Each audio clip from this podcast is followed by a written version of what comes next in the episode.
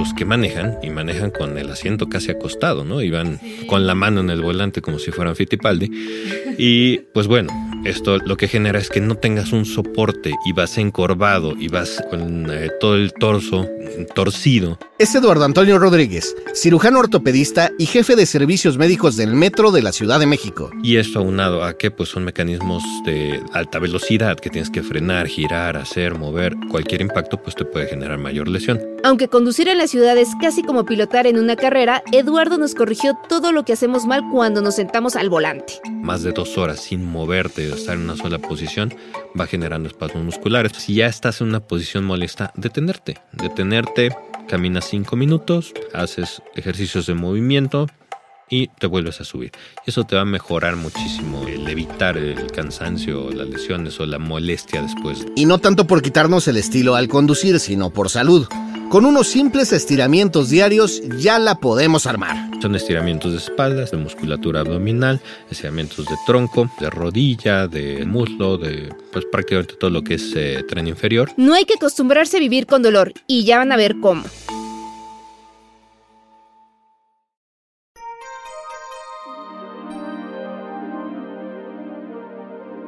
Podemos cuidar nuestra espalda cuando manejamos? ¿Cuáles son las lesiones más comunes al viajar en carro? ¿A cuánto tiempo de manejar se recomienda tomar un descanso? ¿Cómo podemos estirar para sentirnos mejor al volante? Aquí se los vamos a contar. Yo soy Javier Bravo. Y yo, Ode del Pino. Bienvenidos y bienvenidas a Cabina Didi. Pónganse derechitos y súbanle al volumen que aquí comenzamos.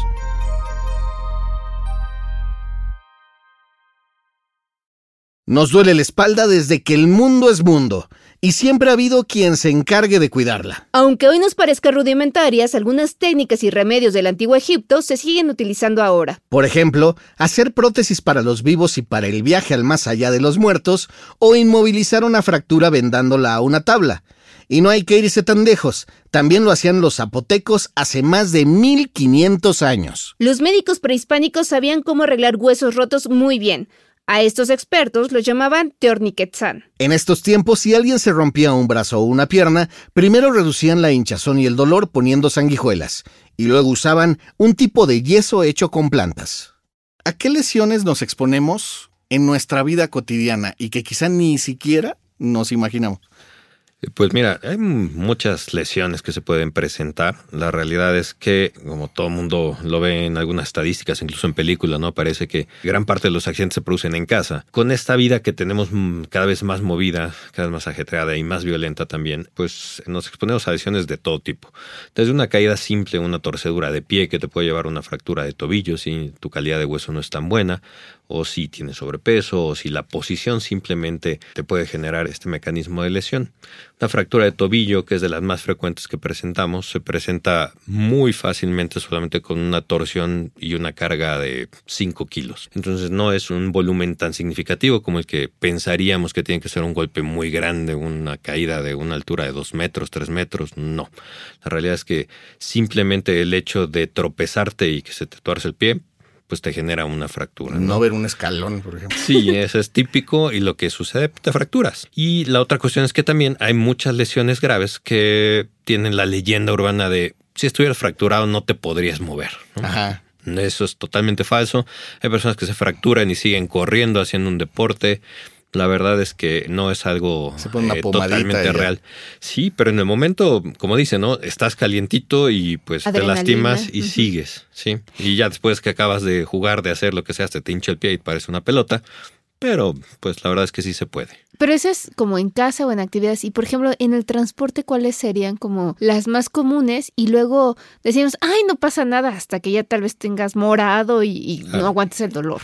Yo creo que sin duda las lesiones en transporte, ya sea público o privado, son la más común los esguinces cervicales, ¿no? O la cervicalgia postraumática, el típico mecanismo del latigazo en el cual frenas abruptamente, la cabeza se va hacia adelante por el peso y regresas.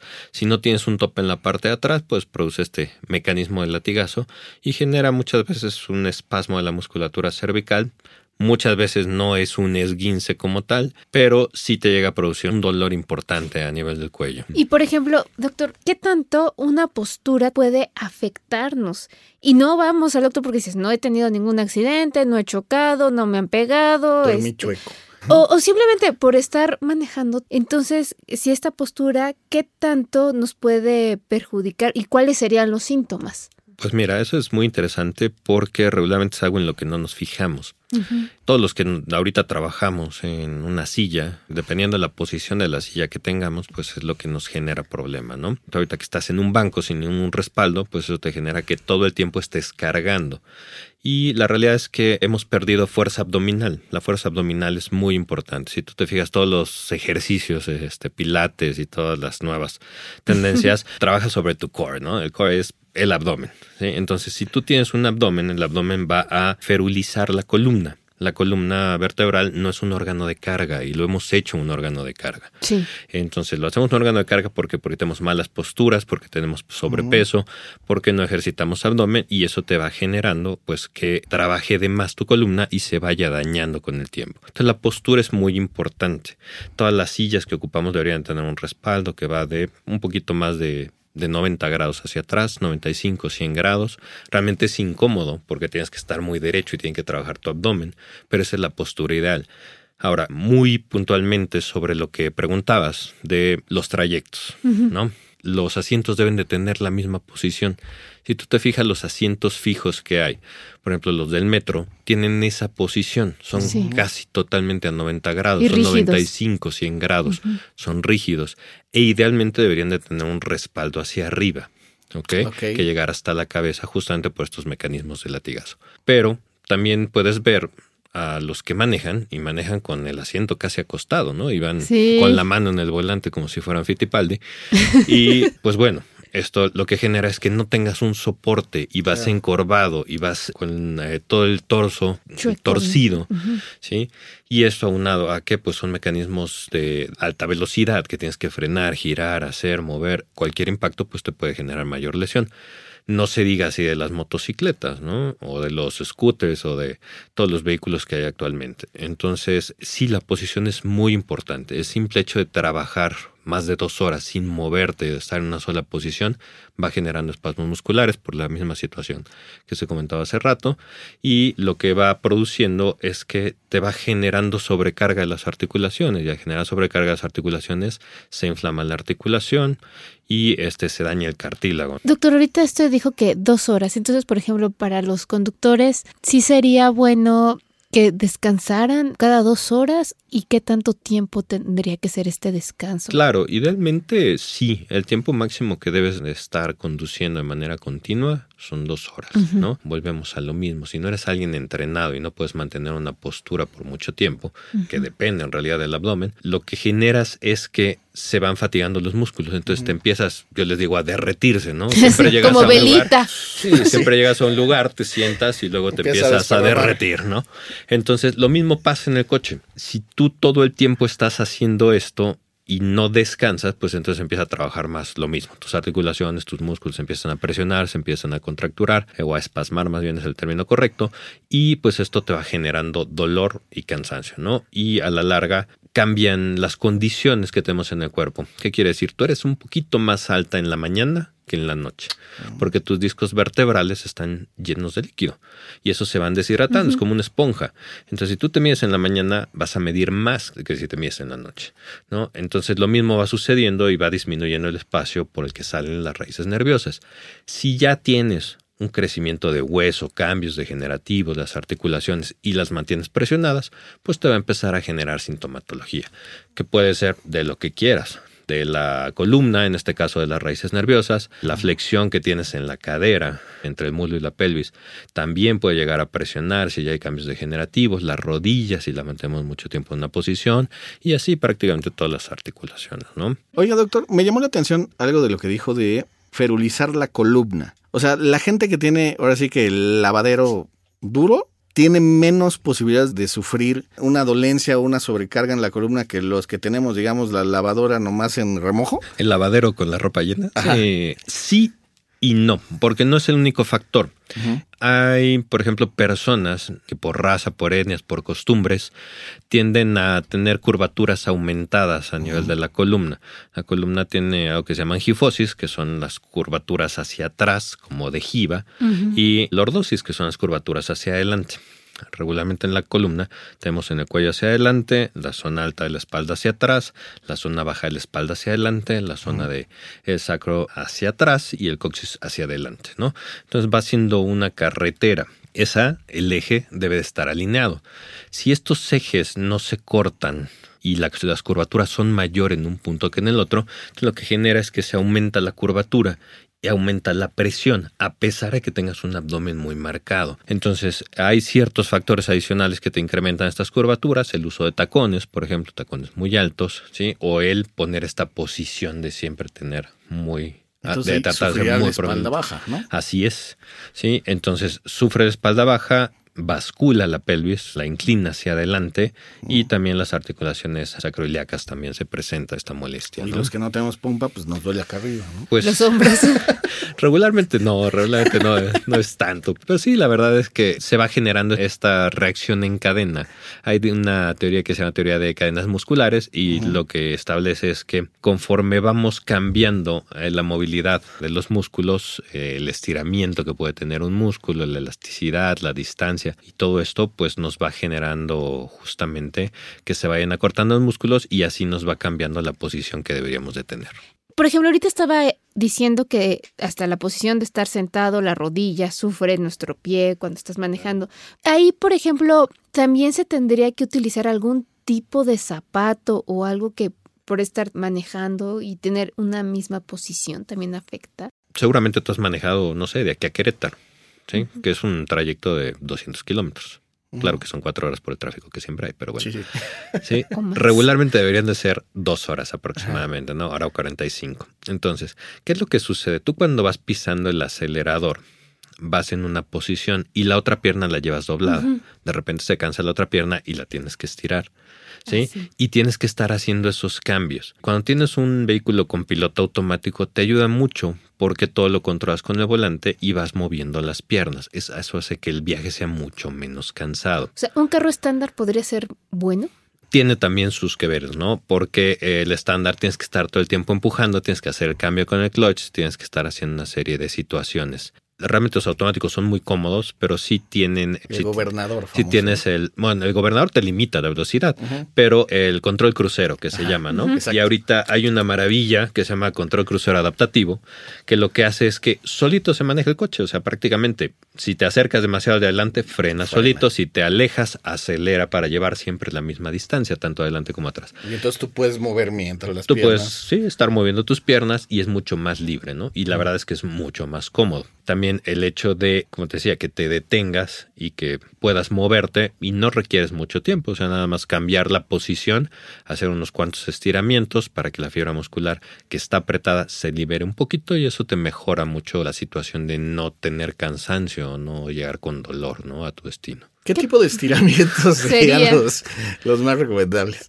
Pues mira, la verdad es que hay muchas maneras de estirar. En realidad lo que buscamos con los estiramientos es que la fibra muscular se elongue, ¿no? Que mantenga su distancia completa. Hay ciertas características que se van dando por la edad que van generando que se vaya cortando la fibra muscular. Si tú recuerdas o has visto a los niños chiquitos, a los bebés, un bebé se puede chupar los dedos del pie sin ningún problema, rascarse la cabeza con la planta del pie y no tiene ningún problema, pero no tiene la fuerza suficiente para mantenerse de pie. Si tú quieres ponerlo de pie, lo pones y se cae. Conforme va pasando la edad, va sucediendo lo contrario. Nos vamos volviendo muy fuertes, vamos haciendo actividades, corriendo, saltando, brincando, cualquier cantidad de cosas, pero vamos perdiendo elasticidad. Entonces, ese aumento de la masa va haciendo que se vaya cortando por una cuestión física el músculo y va haciendo que la elasticidad se vaya perdiendo. Si no somos alguien que practica elasticidad, es decir, hacer que el músculo se estire hasta su máxima capacidad fisiológica, pues lo que te ocasiona justamente es que vayas restringiendo los movimientos y en lugar de tener, no sé, digamos 180 grados de movimiento, lo vas restringiendo y vas teniendo 120. Entonces como una puerta que todo el tiempo está moviéndose nada más en un rango. En ese rango trabaja perfecto, pero se desgasta más. Pero la quieres abrir más y cuesta trabajo. Entonces tienes que entrenar para que progresivamente cada vez vayas recuperando más. Ventajosamente, la elasticidad se recupera muy fácil, es de las cosas que más rápido se recupera, siempre y cuando pues hagas una terapia de estiramiento. Afortunadamente eso se conoce, es algo ya que es común, incluso en muchos gimnasios o clubes hay clases de stretching que se llaman, ¿no? De estiramientos y te van llevando para que vayas recuperando esa elasticidad. La realidad es que es más por una situación de fuerza. Es como si tú tienes una liga y la jalas poquito, la energía que se genera es poca, la sueltas y el ligazo es pequeño. Si la jalas mucho, la puedes romper. Pero si la jalas dentro del parámetro fisiológico que tiene, pues lo que hace es que la sueltas y la potencia es muy grande, ¿no? Entonces también nos mejora el tener un estiramiento, un calentamiento, pues nos mejora mucho el funcionamiento y el resultado del ejercicio que vayamos a realizar. Ok. Oiga, doctor, lo que hemos hablado es más para los conductores hasta ahorita. Como pasajero, cuando vas atrás, pues normalmente no pones atención en tu postura, vas como más relajado. También llega a ser este peligroso, o sea, es más fácil sufrir una lesión si vamos, pues ahora sí como decíamos, desparramados y totalmente relajados, distraídos incluso. Sí, claro. El asiento de atrás, todos nos hemos subido un asiento de atrás, es mucho más incómodo que el de adelante porque no lo puedes poner en posición. Ahorita ya te permiten algunos coches que bajes alrededor de 15, 20 grados y eso lo vuelve muy cómodo el respaldo de atrás. Pero yo creo que el principal problema que tenemos con el asiento trasero es que no nos ponemos el cinturón de seguridad. Entonces, al no ponernos el cinturón de seguridad, tenemos algo enfrente contra lo que nos vamos a estrellar si llega a frenar rápido el coche.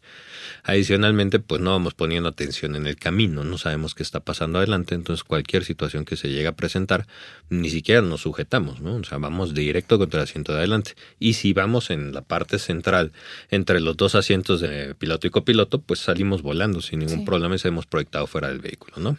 Esa es la razón. Ahora, hay situaciones que te favorecen a que te puedas lesionar. Si tú vas sentado, sea adelante como copiloto o en la parte de atrás y vas con la pierna cruzada o vas con el pie arriba del tablero, pues eso te puede generar que al momento de que impactes el vehículo te puede llegar a ocasionar una fractura del acetábulo, una luxación de la cadera, lesiones mucho más graves, ¿no?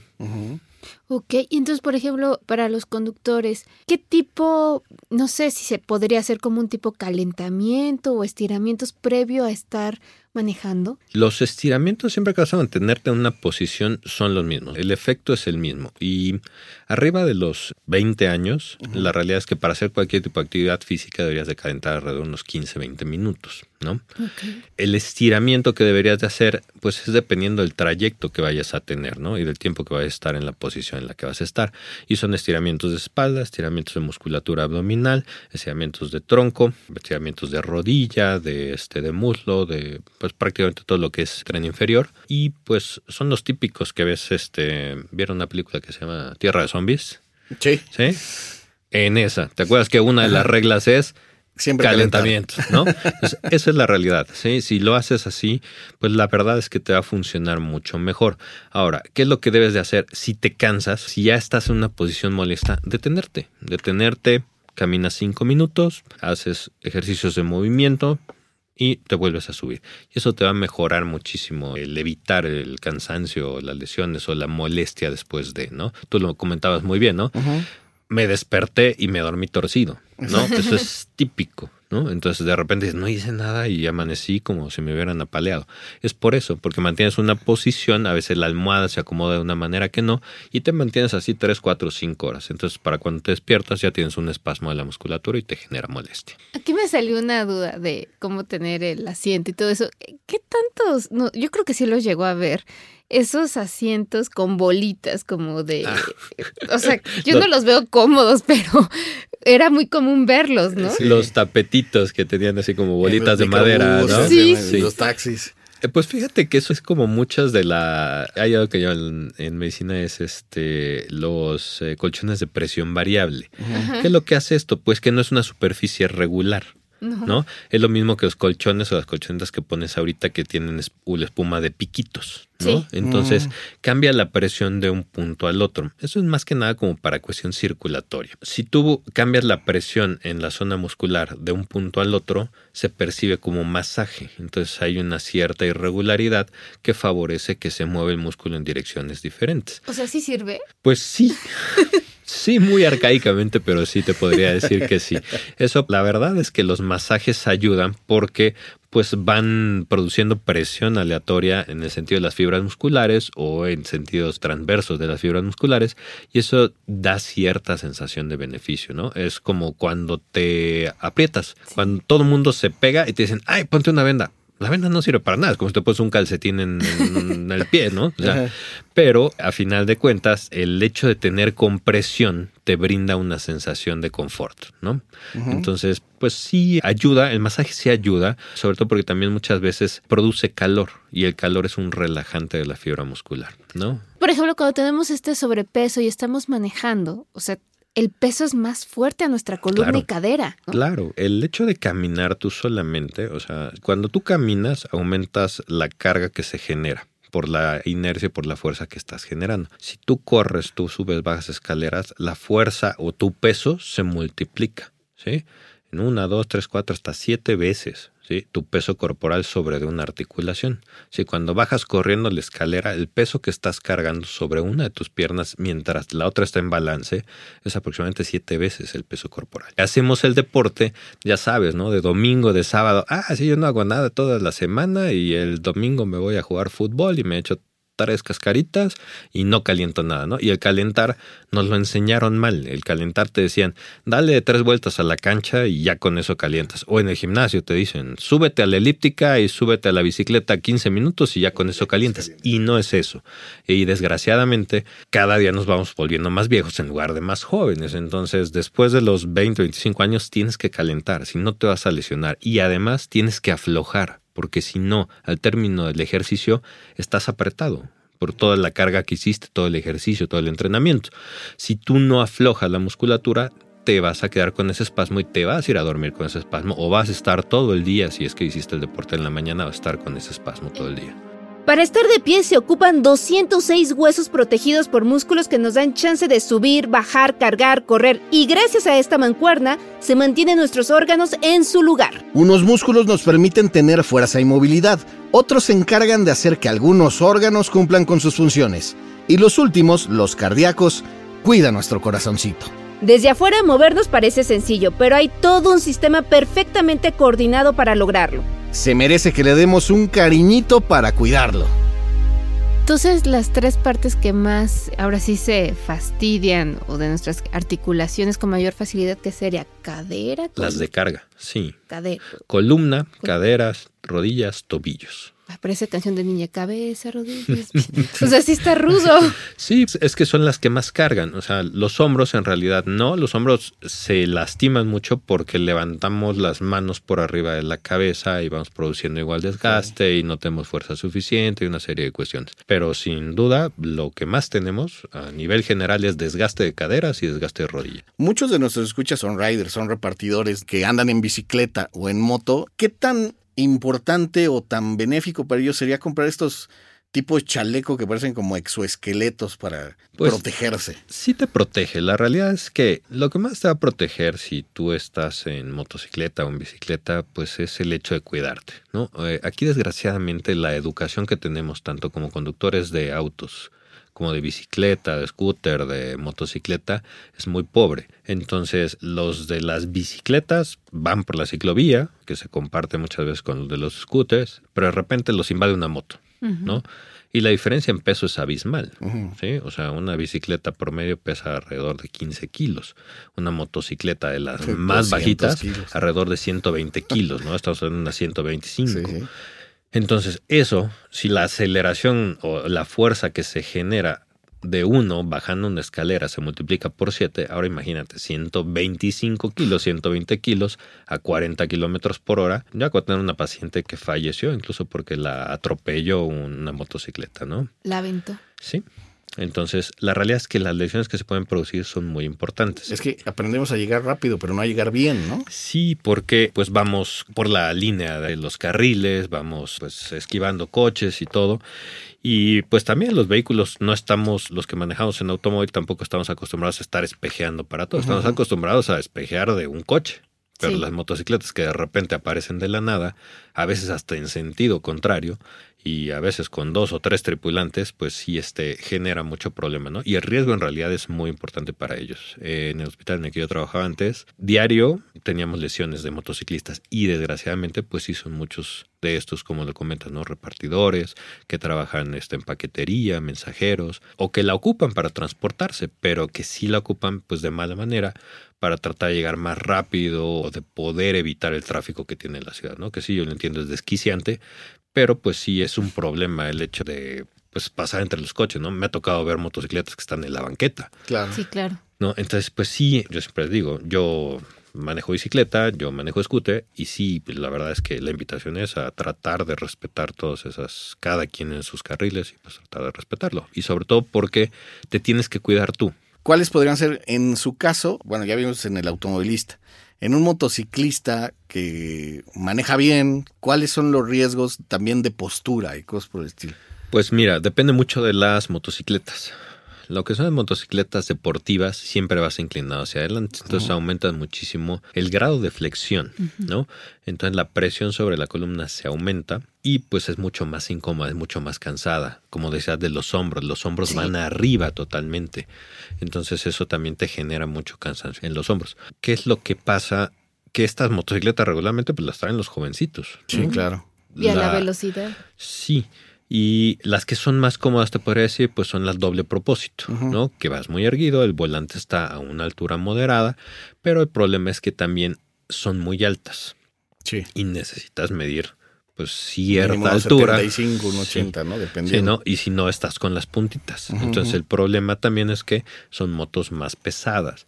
Entonces al momento de que se te cae una moto, si no te mueves rápido, pues te cae sobre la pierna. Claro. ¿no? A menos de que traigas rollers o Sí. cuestiones así que te protejan y te hagan un espacio entre la moto y el pavimento. Pero de no ser así, pues te caen 200 kilos en una pierna. ¿no? Entonces obviamente te la fracturan y regularmente son fracturas múltiples. Adicionalmente a que tienes el motor ahí luego, luego. Entonces te fracturas y te quemas. Entonces sí, la realidad es que debes de tener mucho cuidado, debes de utilizar el equipo adecuado. Todos estos exoesqueletos que mencionan las carcasas y todo, pues en realidad son para protegerte de la fricción en gran medida, de golpes directos. Pero sí debes de utilizar un equipo tal cual como debe de ser, ¿no? Y Claro. el equipo son guantes, es casco, este, el equipo de protección Incluso completo. pantalón especial. Sí, eh, sí, contra fricción, las botas especiales. Oiga, doctor, ¿cree que nos podría hacer como un mini resumen de tips de lo que tienen que hacer los conductores antes y después de manejar esto para no lesionarse? Pues mira, te podría recomendar que tuvieran la posición del asiento adecuada. Como lo decíamos, la posición del asiento adecuada son alrededor de 100 grados, es decir, una escuadra un poquito más abierta. ¿sí? como 10 grados. El cinturón de seguridad bien colocado. El Ah, hecho esa es de- otra, El ¿no? hecho de no tenerlo a la altura te puede generar muchos problemas, sobre todo en los ocupantes de atrás y sobre todo en los niños. Entonces, los niños, de acuerdo a la edad, deben utilizar un cierto asiento. Hay quienes no nos gusta traer a los niños atrás con la silla porque es muy estorboso y todo. Hay ciertos chalecos, ciertos arneses de seguridad que se pueden adaptar a los vehículos. Los Buster. Ajá. No, los boosters es como un asientito que solamente levanta la altura, pero hay unos chalecos de seis puntos de apoyo, ¿sí? Que los puedes adaptar tú al cinturón de seguridad, lo fijas al asiento y eso te permite que tengas la posibilidad de no utilizar los asientos.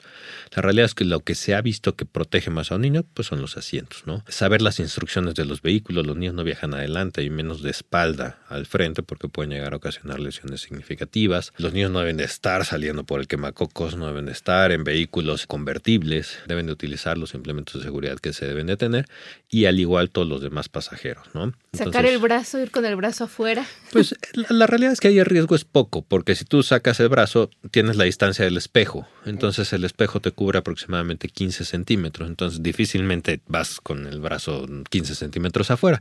Pero obviamente también te puede pegar. Como siempre dicen los juegos mecánicos, ¿no? Los brazos adentro del vehículo, por favor. Oiga, sería. doctor, ¿dónde lo podemos encontrar? Cuéntenos. Bueno, yo tengo consultorio particular. Yo estoy en la calle de Mexicali, número 73, en la colonia Condesa.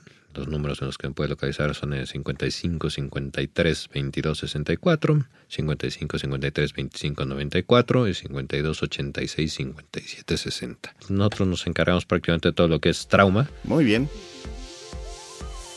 Esto fue Cabina Didi. Muchas gracias por escucharnos. Este episodio fue producido por Quisaya Estudios para Didi. Lucina Melesio es directora y productora ejecutiva. Javier Bravo y yo, Ode del Pino, estuvimos en los micrófonos y en la producción. El guion es de Irene Rosales. En la producción también estuvieron Paula Vilella, Irene Rosales y Sara Carrillo. El diseño sonoro y el tema musical son de Carlos Jorge García y Tiger Lab. Los ingenieros de grabación en el estudio fueron Manuel Vargas Mena, Gabriel Chávez y Mateo Pineda de Soundmob Studio. Por Didi, Marisa Hurtado es la encargada de comunicación en el sector de movilidad y Gerardo Arriola es analista de comunicación. Y para que conozcas las promociones vigentes de Didi y cheques términos y condiciones, entra a la página mexico.didiglobal.com. ¿Te gustó Ruta Didi? No olvides darle clic al botón de seguir en cualquier plataforma en la que te guste escuchar tus podcasts, porque estamos en todas y es gratis. Nos vemos la próxima semana. Bye.